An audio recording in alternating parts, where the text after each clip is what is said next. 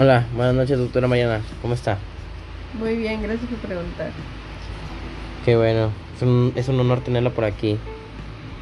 Bueno, vamos a empezar con la entrevista sobre la bioética. Como primera pregunta tenemos, eh, ¿conoce los principios éticos de la práctica médica? Sí, recuerdo que en la universidad me tocó hacer una exposición acerca del tema y los que recuerdo son los principios de beneficencia, de equidad, autonomía, de respeto, también de dignidad, honestidad, lealtad y justicia. Muy bien. La siguiente pregunta dice, ¿cuáles considera los principios éticos más importantes?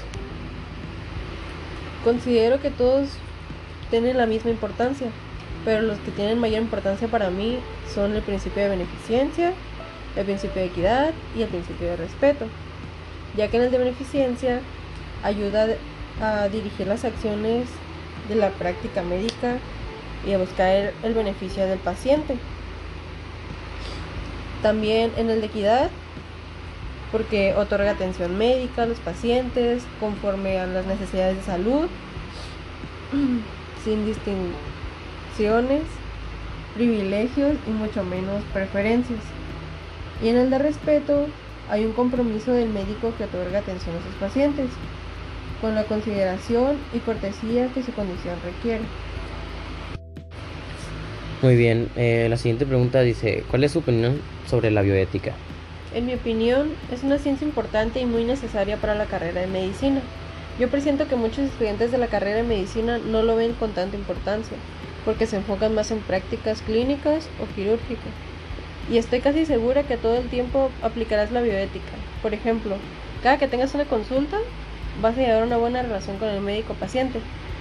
Vas a saber cómo actuar de buena manera ante la situación que tenga que ver con la moral y los principios de él.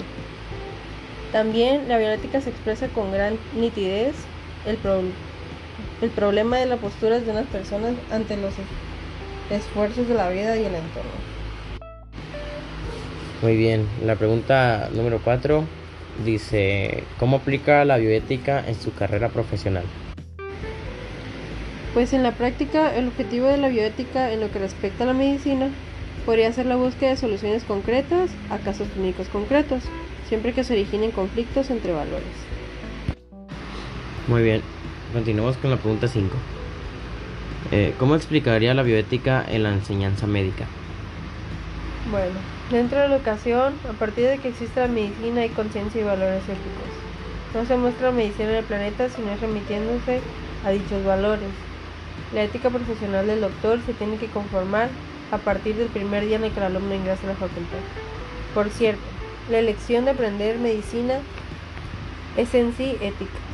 Utilizar el amor al prójimo e interés en el beneficio del otro.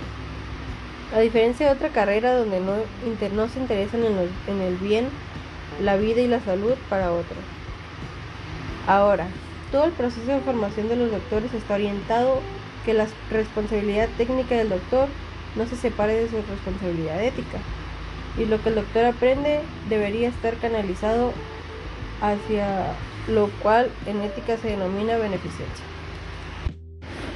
Ok, la siguiente pregunta dice, ¿qué principios bioéticos serían los conflictivos? Los conflictivos serían el principio de justicia y el principio de beneficencia. El principio de beneficencia se puede usar junto con el principio de justicia para reforzar la obligación moral de transferir tecnologías a países desfavorecidos, con objeto de salvar vidas humanas y satisfacer sus necesidades básicas. Ok, eh, la pregunta 7 dice, ¿qué opinas de esta dimensión de la bioética en contraposición con el rol clásico de la ética médica? Bueno, la bioética se extiende a un sentido más amplio, es decir, no se limita al ámbito médico, sino que incluye todos los problemas morales que tienen que ver con la vida en general. La ética médica pertenece como, como matriz, rectora y a la vez parte principal de la bioética.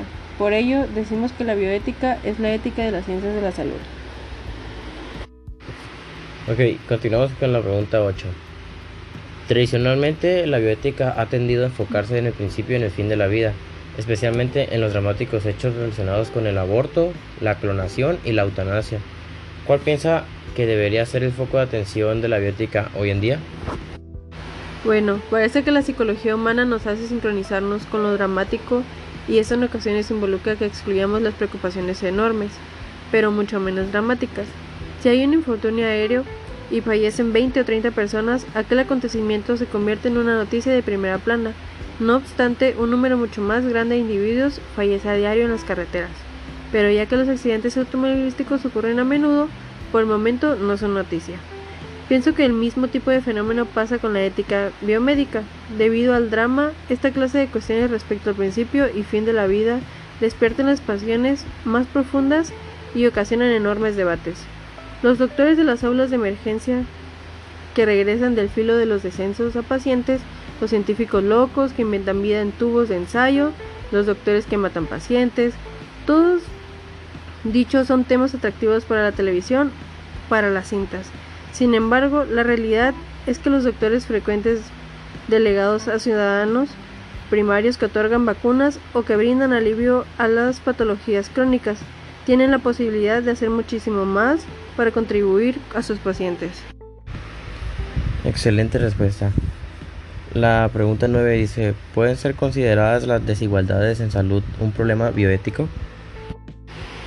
Sí, ya que vulneran uno de los principios de la bioética, como lo es el principio de la justicia, que consiste en el reparto equitativo de cargas y beneficios en el ámbito del bienestar vital, evitando la discriminación en el acceso a los recursos sanitarios.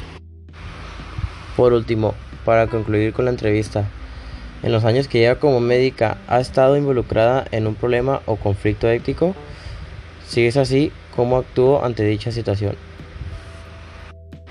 No, gracias a Dios no me he visto involucrada en problemas éticos. Conozco colegas que sí han estado involucrados en dichos conflictos, sin embargo, lo han podido solucionar de una buena forma. Bueno, gracias por su tiempo y dedicación. Las respuestas me parecieron muy, muy interesantes. Fue un gusto poder entrevistarla. Al contrario, muchas gracias por la entrevista. Espero haberte ayudado. Vale, hasta luego, buenas noches. Buenas noches.